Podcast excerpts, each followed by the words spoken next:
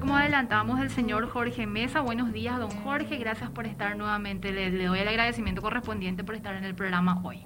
Prince, muchas gracias a ti y a todos los colegas, a Roberto, Manuel, Alfredo. Gracias por la oportunidad. Creo que lo primero que tenemos que, explicar es qué es la FAURO, Jorge, ¿verdad? Sí. Para que la gente me permitís, si me permitís, Manuel, antes de eso, leo brevemente una reseña del señor para que la gente justamente lo ubique. Sí.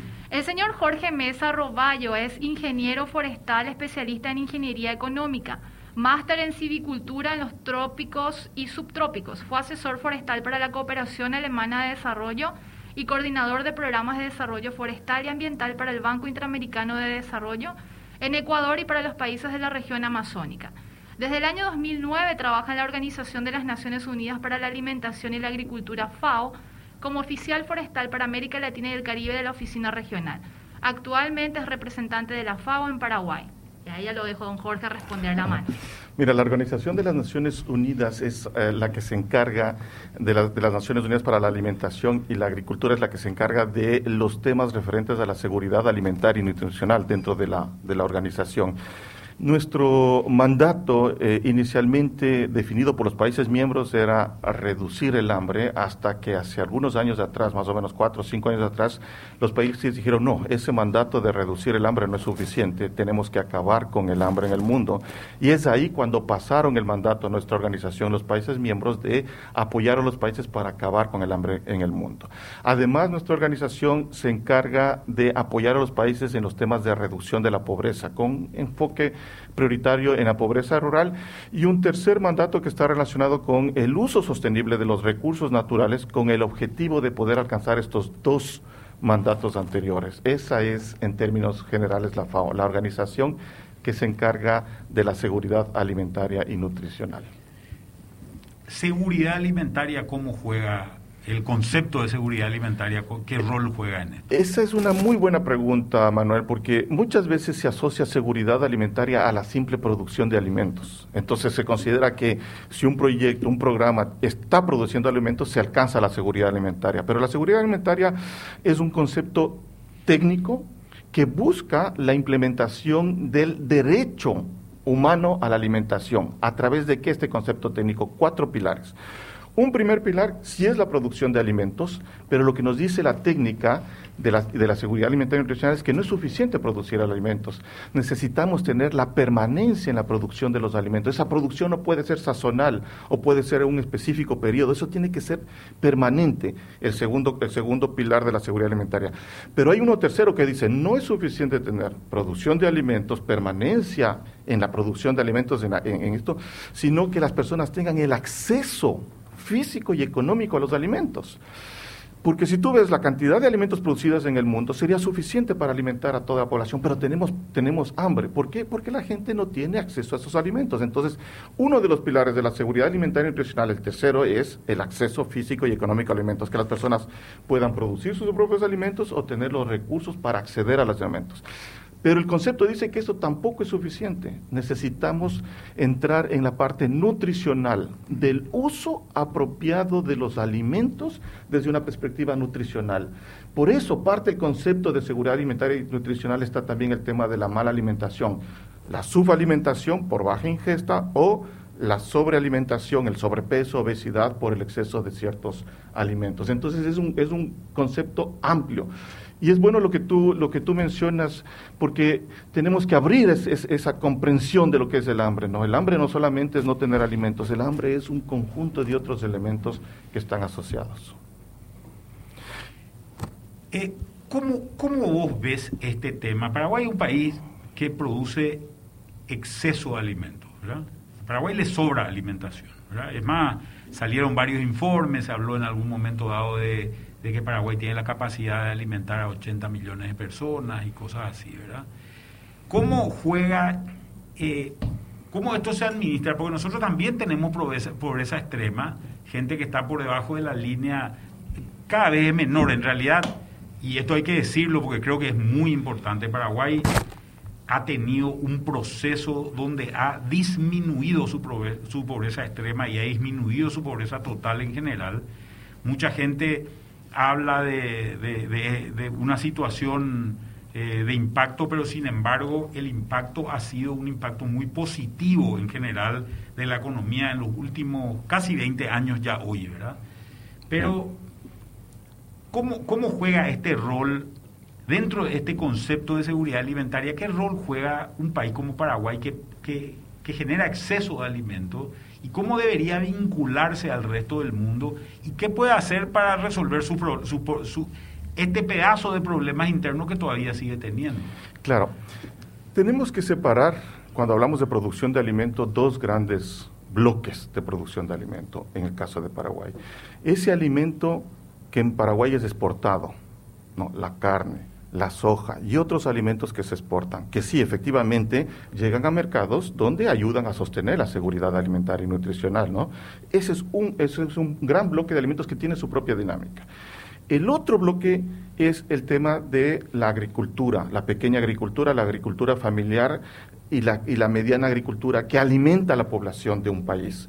En América Latina y el Caribe, alrededor del 60% de los alimentos que se consumen son producidos por estos pequeños agricultores en, dentro del propio país. Y hay una parte que se, que se importa, ¿no? pero la mayor parte es producida dentro del propio país por estos pequeños agricultores. Entonces, tenemos que, hacer esa, esa, esa, distinción porque tienen dinámicas muy diferentes. ¿Qué es lo que pasa, en, desde, desde mi punto de vista, qué es lo que pasa en Paraguay? La pobreza y el hambre son dos caras de la misma moneda. Si tenemos, ¿te acuerdas del pilar, los pilares de la, de la seguridad alimentaria y nutricional? Tenemos producción de alimentos, pero ¿qué pasa con el pilar del acceso físico y económico a los alimentos? Es ahí donde falla. ¿Por qué? Porque ese acceso está condicionado al nivel de ingreso de la población. Y si tenemos nosotros niveles de pobreza que van por el 20% y niveles de extrema pobreza por el 4%. Y cuando tú desagregas de eso vas a ver la diferencia entre lo urbano y lo rural, ¿no? La, extrema pobreza en lo rural llega hasta el 10%, uno de cada 10 personas. Entonces, ahí tú explicas por qué tenemos el nivel de subalimentación que es del 8,8% en el país porque el acceso económico a los alimentos es donde está fallando. El 8,8% de la población tiene problemas de alimentación. Subalimentada. Esa es la estimativa que nosotros tenemos, 8,8%. Y, y mira que esto está, y cuando tú ves las cifras y las tendencias, está muy, muy encadenado con el tema de los ingresos y de la pobreza se reduce la pobreza, se reduce también la, la, subalimentación, se incrementa. A partir de 2013, tú sabes, 2014, comenzamos a incrementar sustantivamente los niveles de, hambre y también de la, economía básicamente se fue paulatinamente reduciendo el incremento en, un contexto eh, de la región. esto, esto eh, manejando cifras nomás para aclarar, 8,8% de la población Entiendo que la pobreza extrema está hoy en 4, y tanto, ¿no? Sí. Eh, significa que es el doble, porque nosotros medimos la pobreza por el ingreso y la pobreza extrema tiene que ver con la canasta básica de alimentos, que es por, digamos, los... Eh, eh, digamos, la, la, cantidad de nutrientes que necesita una persona para llevar una vida digna. Eh, ¿Por qué la diferencia? O sea, Porque también tienen un nivel alto de pobres, que también tienen dificultad en el acceso a, los, a los alimentos suficientes para tener una vida adecuada no es que no tengan alimentos, sino los niveles de los alimentos en cantidad y en cantidad no son aquellos eh, eh, suficientes como para tener una vida eh, adecuada, que, activa físicamente e intelectualmente. Entonces, no solamente la extrema pobreza, también tenemos dentro de la pobreza, que es del 20%, que es alto. ¿no? El 8,8% de subalimentación está sobre la media de América del Sur. En América del Sur es 5,5%. Paraguay tiene 8,8%. Claro, tenemos extremos como Venezuela, que está con 37%, y en, en Sudamérica también Bolivia, que está con alrededor del 15% de su alimentación. Paraguay es 8, es el tercer país, 8.8%. Y como dijo Manuel, no debería si tenemos esa producción farta de alimentos. Entonces, ¿cuál es el pilar que nos está fallando? El del acceso económico a los alimentos. ¿Alimentos para cuántas millones de personas produce Paraguay, Manuel? 80 millones dicen, ¿verdad? Y somos 7 millones de habitantes. Somos 7 millones. O sea, digo por lo que estaba mencionando nomás, eh, Jorge. Con bueno, eso es sumando la soja, el maíz, la carne, etcétera, etcétera. Eh, digo nomás que el, problema del acceso eh, interno, digamos, a, a tener una alimentación adecuada Eh, tiene que ver con el ingreso, decía sí. Mira, Claro, cuando, a ver, eh, nosotros hicimos un estudio como FAO a nivel global sobre el costo de las dietas, cuánto cuesta una dieta, ¿no? Entonces tenemos la dieta calórica, la que te da las 1600 kilocalorías que necesitas. Tenemos la dieta adecuada. No eran 2200. No, 1.600. Bueno, eh, hay, variación dependiendo de la faja etaria, pero en términos generales eh, nosotros usamos 1.600 kilocalorías. Pero dependiendo de la, baja de la faja etaria... hambre con 1.600 kilocalorías. me parece. a, mí por lo menos me parece que tenés hambre. No 2.200 me cierra un poco más, ¿verdad? Sí. Eh, entonces, subalimentados, sí, Jorge. Sí, entonces, entonces hicimos un estudio bastante interesante económico sobre el costo de las dietas. Dieta calórica, la, dieta calórica, la dieta de nutrientes y la dieta saludable de acuerdo a la OPS-OMS. En Paraguay, una dieta calórica cuesta alrededor de 90 centavos de dólar por persona, por día. Es decir, eh, casi todos aquí. Mucha mandioca. Exacto, lo que te da la caloría, ¿no? Este, incluso azúcar no te puedes comer para darte los 1600 kilocalorías o las 1200. Cosa muy dulce. Sí. Ahora, cuando vas a la dieta ya Incluso tenés gente subalimentada que es obesa, ¿verdad? Exacto, a eso quiero llegar. Entonces tú tienes, tú tienes después la dieta eh, de nutrientes que no es muy diversificada, pero bueno, te dan los nutrientes que cuesta 3 dólares con 23 al día. Es, eso es una dieta cara comparativamente comparativamente con los, el, ingreso que deberías tener para salir de la pobreza. 3,22 eh, mil guaraníes. Más o menos, sí. Y la dieta saludable es de 3 dólares con 89 centavos. Si es que aplicamos ese valor, 18% de la población definitivamente no tiene acceso a esa dieta. No puede. ¿A, cuál? A la, a la saludable. ¿Cuánto por ciento de la población? 18% no tiene acceso a esa dieta saludable. No puede comprar, no tiene dinero para comprar una dieta saludable. Entonces se va siempre por lo más, lo más barato, lo calórico. Pero lo coincide, coincide con el porcentaje de pobreza, ¿eh? más o menos. Y, sí, exacto. Y, lo grave y lo, y lo interesante de aquí es que del 82% que sí puede comprar una dieta saludable, no compra una dieta saludable. Porque su hábito alimentar esa dieta es de, exactamente. Y además su preferencia, su hábito, su cultura alimentaria es diferente. Entonces, ¿qué es lo que pasa? Tenemos gentes con subalimentación y tenemos gente con sobrepeso y obesidad. Mira, un, dato sobre subalimentación. 12,4% de los niños menores de 5 de cinco años ya está con sobrepeso y el 20,3% está de los adultos mayores de 18 años está con obesidad. Eso es en Paraguay. En Paraguay. ¿Y el promedio de América Latina? en, América Latina es superior el de, sobre, de obesidad para adultos, llega casi al 30%. Y en el caso de niños me parece que es 15 o 16% de, de, de sobrepeso. Y por otro lado, 8,8% de subalimentación. Nos estamos además de que falta acceso, además de eso nos estamos alimentando más quienes tenemos para adquirir. ¿Y de dónde viene el problema? Y es un tema económico esto, porque la sobrecarga al sistema de salud de una población mal, alimentada es enorme. Entonces tú prefieres sostener un sistema de salud curando o sostener un sistema de salud previniendo. Ir al de los síntomas prevenir. Exactamente. Y un problema educativo también.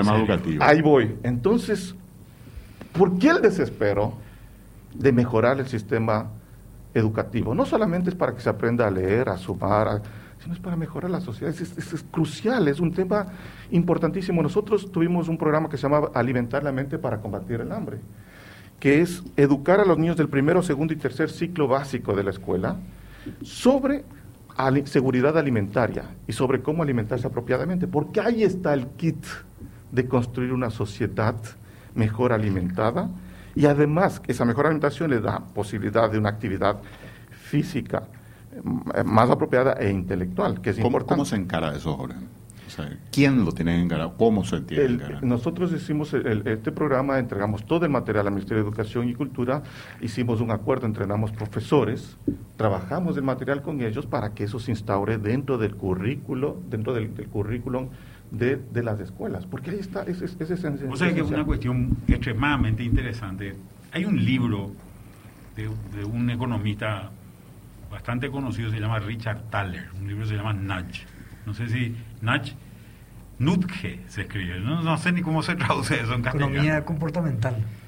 lo que es muy interesante, él contaba un ejemplo en Inglaterra, donde decían, una de las cosas que empezaron a hacer en las escuelas es, vienen los niños a la cantina del colegio, ¿verdad? Y le ponían, le ponían los alimentos, los alimentos más nutritivos enfrente, o le ponían las golosinas enfrente. Y la tendencia del ser humano es a hacer lo que le es más fácil. Está una tendencia sí, básicamente en, en, en, eventos psicológicos. Entonces, es lo mismo que cuando vos tenés, estás llenando una planilla y la opción de default te la dejan marcada. 90% de la gente no va a cambiar esa opción, la va a dejar marcada. Esto es exactamente lo mismo. Los niños venían se acercaban a, la cantina y como le quedaba, como son chicos, ¿verdad? Son bajos todavía, ¿verdad? Le quedaba, le quedaba a cierta altura la, eh, mesa, digamos, donde se exponían las cosas. Los lugares donde pusieron las, las golosinas adelante, casi 100% de lo que pedían eran golosinas. Los lugares donde pusieron comida saludable adelante, casi 100% pedían comida saludable. ¿verdad? Entonces, no es solamente un tema educativo, porque yo, a ver, Roberto, nosotros sufrimos problemas de sobrepeso varias veces en nuestra vida. Sabemos todo lo que se tiene que hacer, pero de ahí a que lo haga ya es otra historia. Es complicado. Eh, yo la, gente que más sé que, conoce de dietas, de regímenes y compañía es la gente gorda. Sabe todo lo que hay que hacer. Sabe todos los detalles, conoce todo, todo te dice, no, no, vos no tenés que mezclar tal cosa con tal cosa y tenés que comer equilibrado, los carbohidratos, lo no sé qué, las proteínas. Eso es lo que Nada no se hace. o sea, no es suficiente el tema educativo de repente para resolver este, esta clase de problemas, ¿verdad? Yo recuerdo una historia que me contaron que, me pareció muy interesante, eh, por otro motivo, pero que me pareció, me pareció bastante atractivo. El INAC es el Instituto Nacional de Carnes del Uruguay.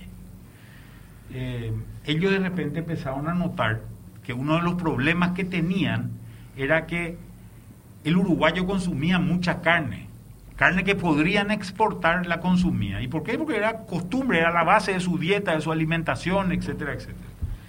Entonces contrataron, creo que no me acuerdo si eran 30 o 50 chefs, contratados por el INAC, que recorrían el Uruguay enseñándole a comer otras cosas a la gente. Entonces le enseñaban a, hacer cosas con ovejas, por ejemplo, ¿verdad? Eh, eh, un montón de platos distintos, platos que, incluían mucho menos carne para poder, para poder utilizar esta carne que, de, otro, de lo contrario se consumía. No sé cuál fue el impacto al final, pero yo creo que si vos querés sacarle al paraguayo la mandioca, el chipaguazú, o sea, a mí, a mí me impresiona luego cuando nos vamos a, en la fiesta de San Juan nos damos cuenta de lo que comemos, ¿verdad?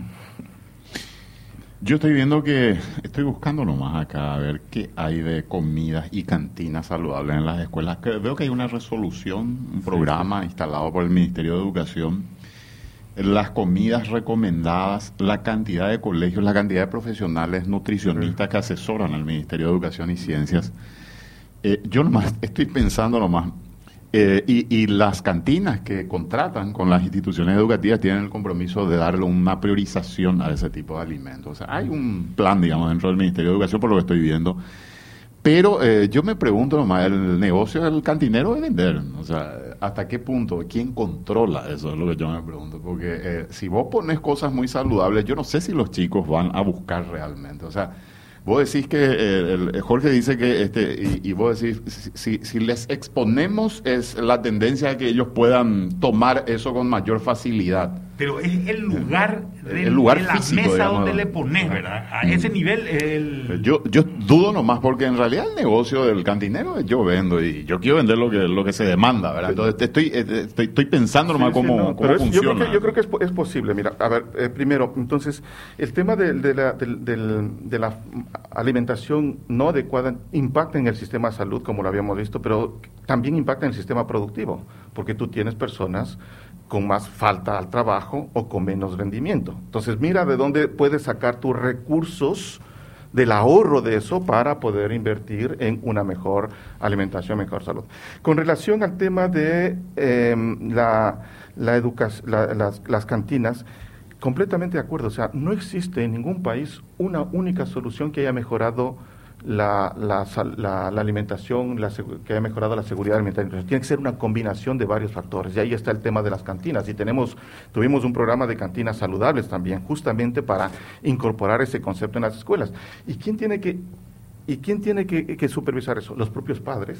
Pero para eso necesitamos padres que comprendan lo que es una buena alimentación. Los, los docentes los dueños de los colegios, que por ley deberían estar obligados para que tengan cantinas saludables en, sus colegios, y el mismo niño por información y, eh, conocimiento. Pero es un proceso largo, no es un proceso corto, es un proceso largo, pero hay que instaurarlo, ¿no? hay, que, hay que comenzar a cultivar ese, ese, ese proceso, es un proceso de 100 años. Y la idea no es cambiar la cultura, rica cultura eh, tradicional culinaria, sino diversificar. Equilibrar. Equilibrar. Y, y aquí hay un concepto que es un poco fuerte a veces, porque nosotros llegamos a alfabetizarnos cuando podemos escribir nuestro nombre, ¿no? Pero casi toda la vida somos analfabetos en términos nutricionales. Cuando leemos una, una receta, cuando leemos un contenido de un alimento, no muchos, me incluyo yo, no muchos podemos leer completamente lo que está ahí. Tenemos noción eventualmente, pero mucha gente no tiene noción. Lo que decía Manuel sobre el, tema de, la, compra directa es, verdad, y eso usan los supermercados. Los supermercados ponen al alcance de tu vista aquellos productos donde tienen mayor margen, sin importar lo nutricional, mayor margen o mayor precio, o que quieren deshacerse, lo ponen a la altura. Generalmente tú vas y compras lo que está a tu altura, no te bajas para chequear, no a no ser que quieras realmente buscar. Pero una cuestión muy interesante que hacen los supermercados, te ponen, por ejemplo, las carnes y los panes al fondo. Al fondo, claro.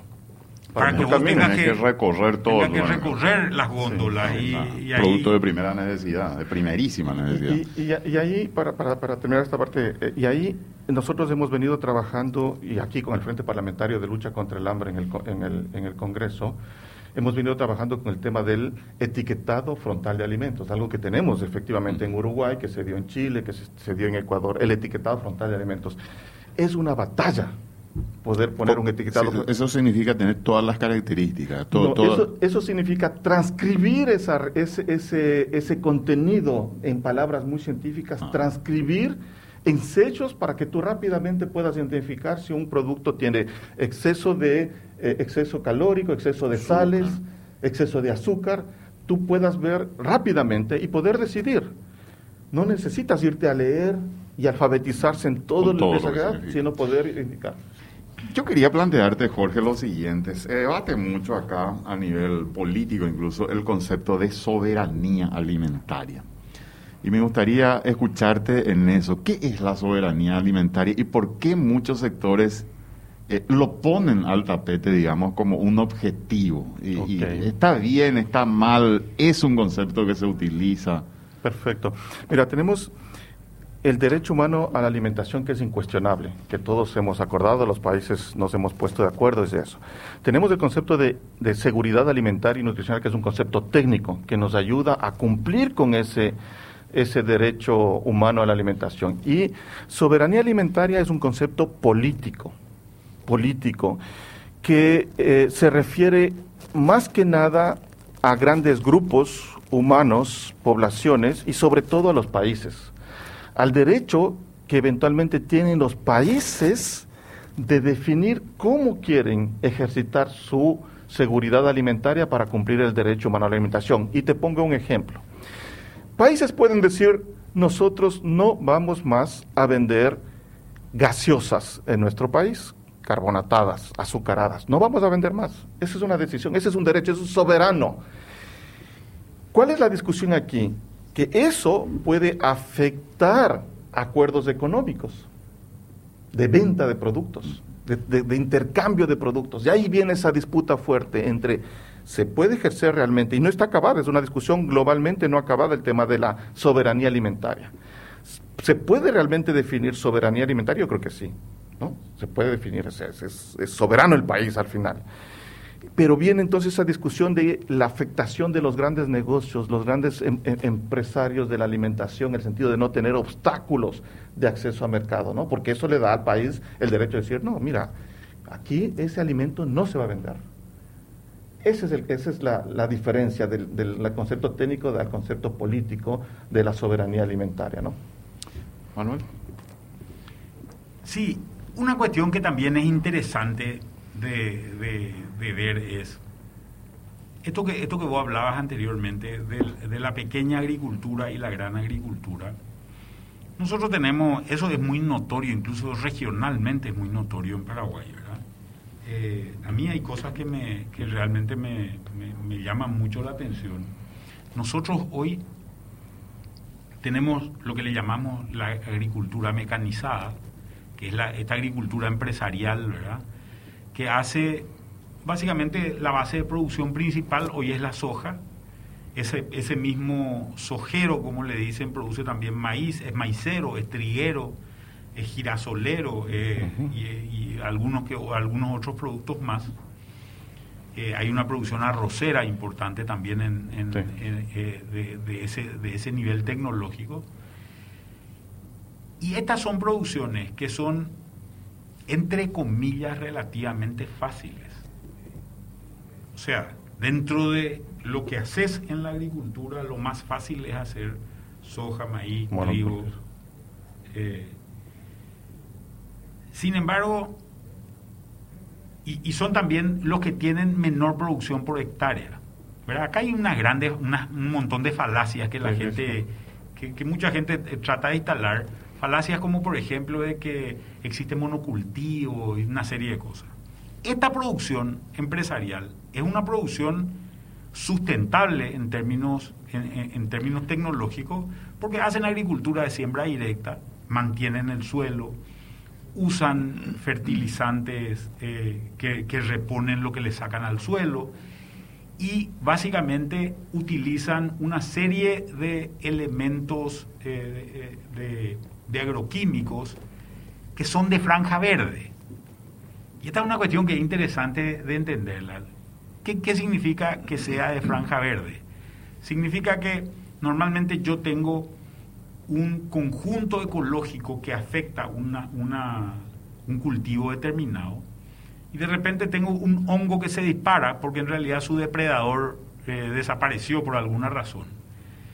Los agroquímicos de franja verde lo que hacen es actúan específicamente sobre ese, ese hongo en, particular y no afectan al resto de la población o lo afectan muy marginalmente al resto de la población.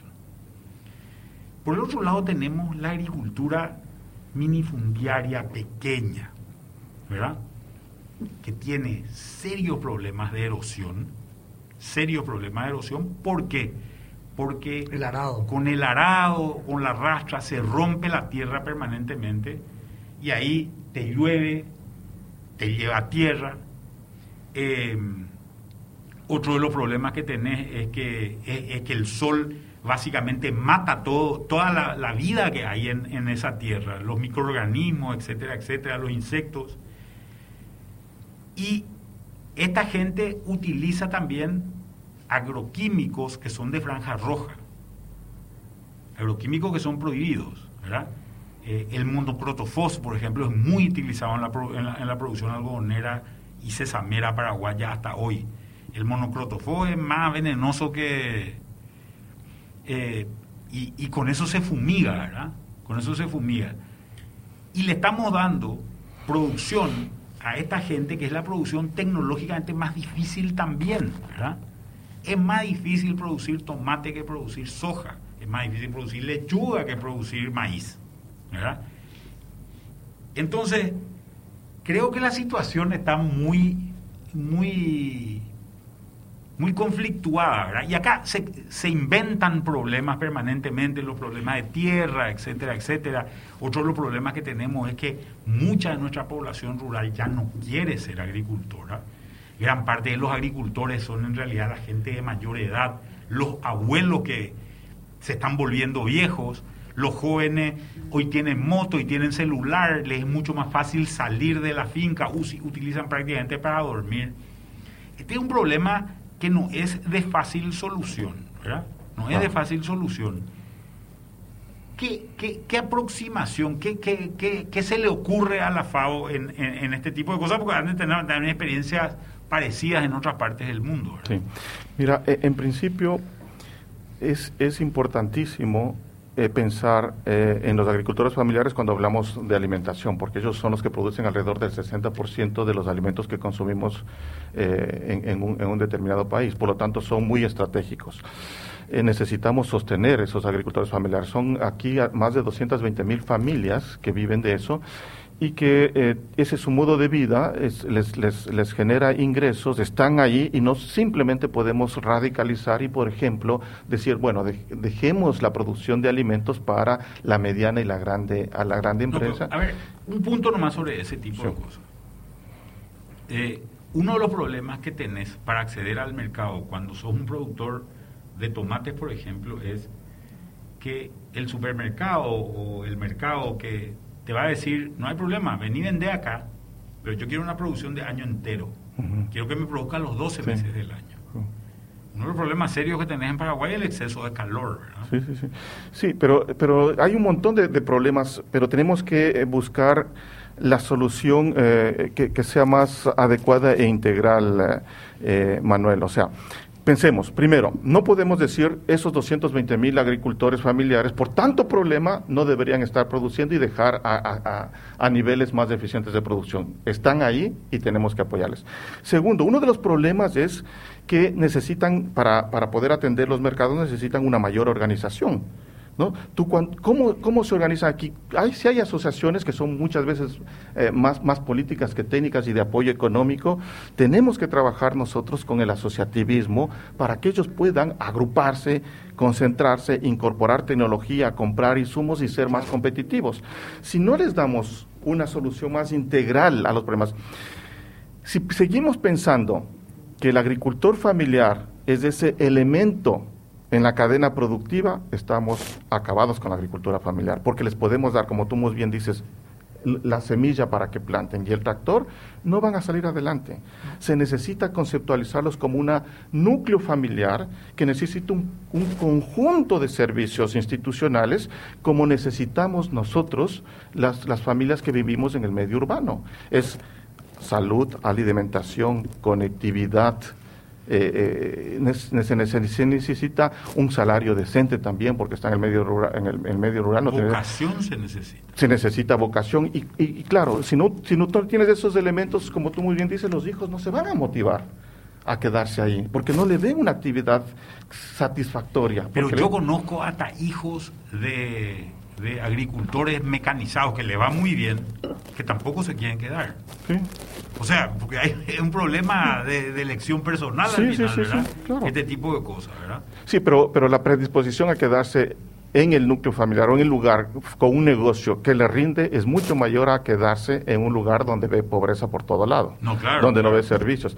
a eso me refiero. Entonces, no, primero, no, no tenemos que seguir viendo al agricultor como el elemento productivo al cual tú le inyectas semillas. Es lo que pasa, los programas, ¿qué es lo que están haciendo muchos programas? Ahora se ha cambiado sustantivamente porque se busca mayor articulación.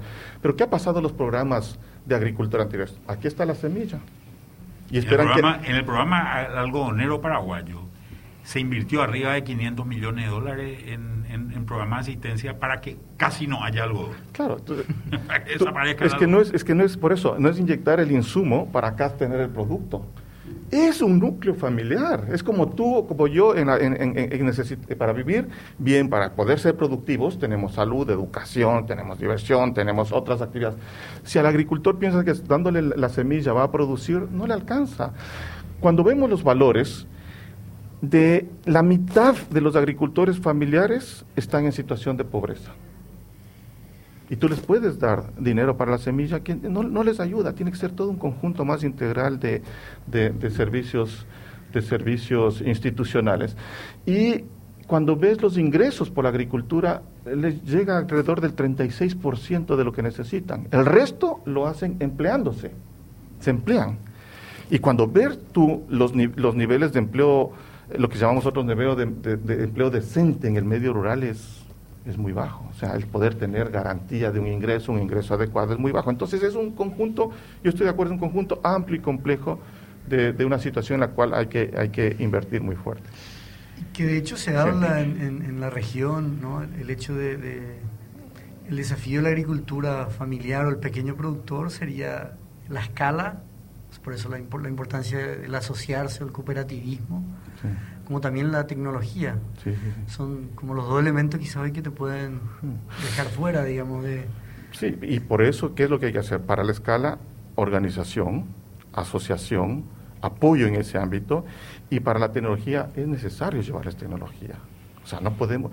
Ahora nosotros estamos discutiendo eh, ciertos temas que son importantes desde la perspectiva tecnológica, pero ellos van a vivir de aquí a 10 años en un mundo tecnológico totalmente diferente, que si no son parte y no integran esa tecnología dentro del sistema productivo, no podemos pensar más en el agricultor familiar romántico de hace 10, 15 años atrás, tenemos que pensar en el agricultor familiar con tecnología, con conocimiento, rentable, cuidando también el ambiente y hacia allá tenemos que apuntar.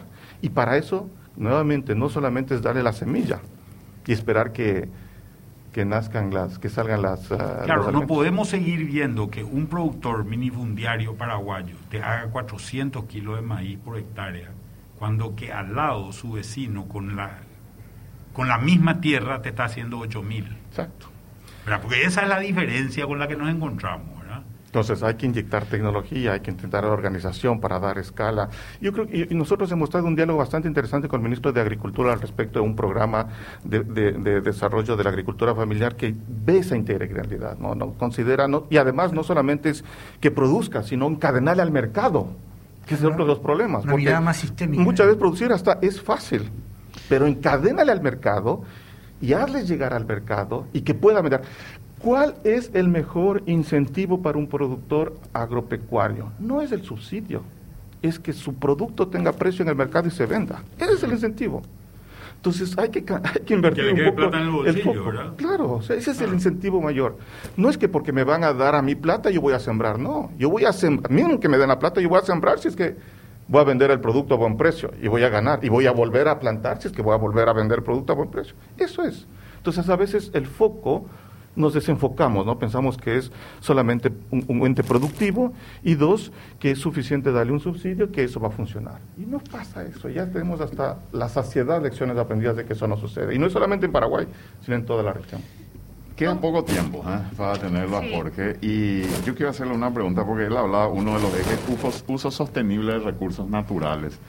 Directamente te quiero preguntar, Jorge, porque acá se dice mucho que hay una expansión de la frontera agrícola que es este, ofensiva, catastrófica para el país, especialmente para la región oriental, de que la soja ha avanzado mucho, ha desplazado eh, a mucha gente, a pueblos, a, familias que han dejado prácticamente sus tierras o se han visto obligadas a tener que venderlas.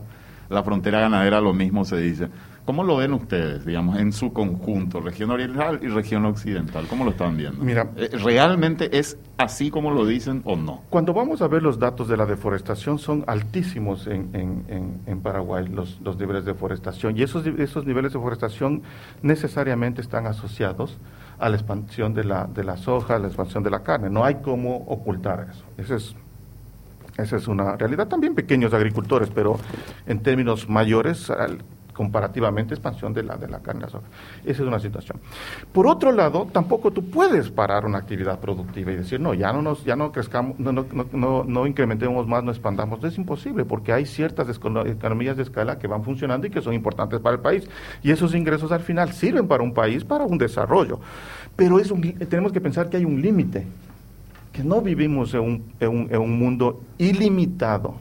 ¿no? Entonces tenemos que hacer dos cosas. Uno, exigir cada vez mayores estándares económicos, sociales, ambientales, en cualquier actividad, tanto del pequeño como del grande, y eso lo va a exigir, ya no ni siquiera nosotros, lo va a exigir el mercado, porque el mercado se está enfocando en eso. el mercado ya no te dice solamente qué rico tu producto, sino que te pregunta, y lo social y lo ambiental, que son partes características inherentes del producto ahora. No solamente es el costo y el sabor, sino lo social y lo ambiental, ya son características cada vez más del producto que te va a preguntar. Entonces, eso es importante. Y dos, se necesita trabajar en un ordenamiento territorial nacional. Esa es la base. O sea, poner la cancha, ordenar la cancha, discutir la cancha y hasta aquí llegamos. Porque no hay más. O sea, no, no, es, no es infinito el, el horizonte. Ahora podemos no pensar eso porque hay grandes extensiones de tierra, el, Chaco hacia donde se está yendo toda la producción. Pero ahí hay que rayar la cancha ahora. ¿Para qué? Para vivir mejor, para todos vivir mejor, para que los ingresos económicos que se generan por actividad productiva estén asociados también a situaciones y condiciones ambientales apropiadas. Porque si no, tú haces que concentras los recursos aquí y distribuyes el daño para acá y el efecto ambiental. Eso no puede ser. Entonces, es un tema de desarrollo social equitativo, ordenar la cancha, ponernos de acuerdo hasta dónde vamos a discutir eso y sobre esa base jugar, ¿no? Prince. Y lamentablemente tenemos que ir despidiéndolo al señor. Hay, algunos mensajes, no sé si hay alguna pregunta para Jorge, para Manuel, que para redondear un poco. Eh, ¿Qué opina Jorge sobre que la agricultura intensiva es la principal causante del cambio climático, como lo sostiene eh, un documental? No, hay, varios documentales que hacen referencia a que la, agricultura extensiva es, la causante del cambio climático y efectivamente, si hablamos de los niveles de deforestación, y nosotros también tenemos un análisis que hicimos sobre el nivel de deforestación asociado con la actividad agropecuaria, eh, es, es causante, ¿no? Ahora, no necesariamente la principal en un contexto global. Recordemos que cuando hablamos de clima tenemos que ver todo el planeta. Y los niveles de emisiones industriales, asociados no a la agricultura son... Son descarados. Son descarados, comparativamente.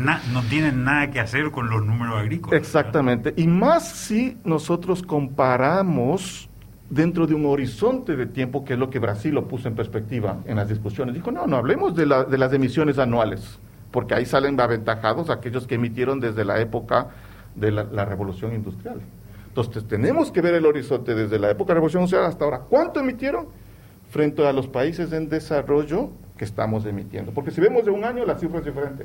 Pero si vemos de un contexto histórico, nuestro, nuestra responsabilidad en el cambio climático es Paraguay tiene 0,01% de, la, de, las emisiones mundiales. Sí. O sea, no existimos. Nada. No existimos. Pero estos incendios que tuvimos, estas sequías que tuvimos, nos vienen importadas en muchos casos de los países industriales que son los que generaron estos cambios climáticos. No es que nosotros, eh, eh, eh, porque acá hay un error también conceptual, no es que nosotros porque cuidemos nuestros bosques se van a acabar las sequías, se van a acabar los desastres naturales. Aunque nosotros seamos perfectos en Paraguay bajo los estándares, aunque para, Paraguay sea todo un bosque, el 100% de Paraguay sea un bosque, igual vamos a tener problemas igual vamos a tener problemas, porque el problema es global. Es global. Pero desde la perspectiva ya política moral, no podemos lanzar piedras a los que hicieron así si nosotros no ponemos ciertas medidas para no hacerlo de la misma manera.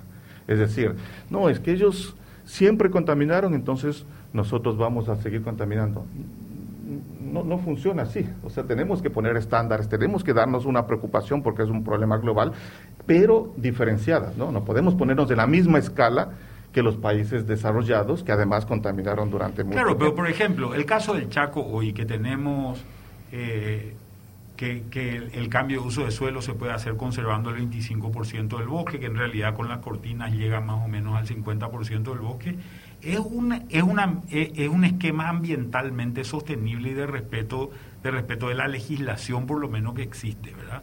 Nosotros tampoco no podemos hacer lo contrario, decir, no, resulta que viene una ONG financiada por un país europeo, los europeos echaron todos los bosques que tenían. Decir eso Jorge, o sea, ellos... Todos los bosques. Ellos hicieron de todo y siguen contaminando y nos quieren imponer a nosotros. Claro, y vienen y te financian y te dicen, no, vos no podés echar eh, nada de bosque. Y le decís, bueno, perfecto. Si esta no va a ser mi forma de desarrollo, ¿cuál es mi forma de desarrollo? Dame dinero vos y sustituí eso que yo estoy perdiendo por no poder desarrollar X o, o cual cosa. Hoy, por ejemplo, existen programas a nivel internacional que quieren financiar eh, quieren financiar alternativas de solución en Paraguay que alternativas ecológicas en Paraguay que son más agresivas que la propia legislación paraguaya. O sea, nos, están queriendo un país europeo a través de un financiamiento imponer algo a nivel a nivel local que es peor que lo que nosotros tenemos. Y eso es lo que yo no considero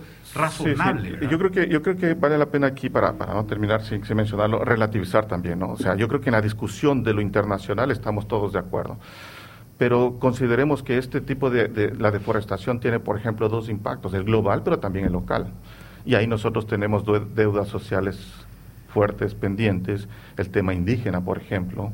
El tema indígena es un tema que hay que es social, ¿no? Entonces y, también largo de discutir y largo discutir el tema de los ríos, contaminación de los ríos, azoramiento de los ríos, que tiene que estar asociado, no podemos y que nos afecta directamente a nosotros de lo que hacemos aquí y también de lo que hacen aguas de arriba, pero es parte del problema.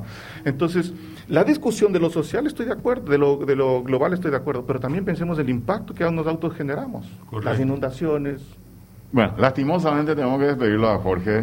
Les agradecemos, le agradecemos muchísimo. Jorge Mesa de la FAO. Muy interesante. Muy interesante, realmente. Muchísimo realmente va a seguir hablando. tenemos bastante.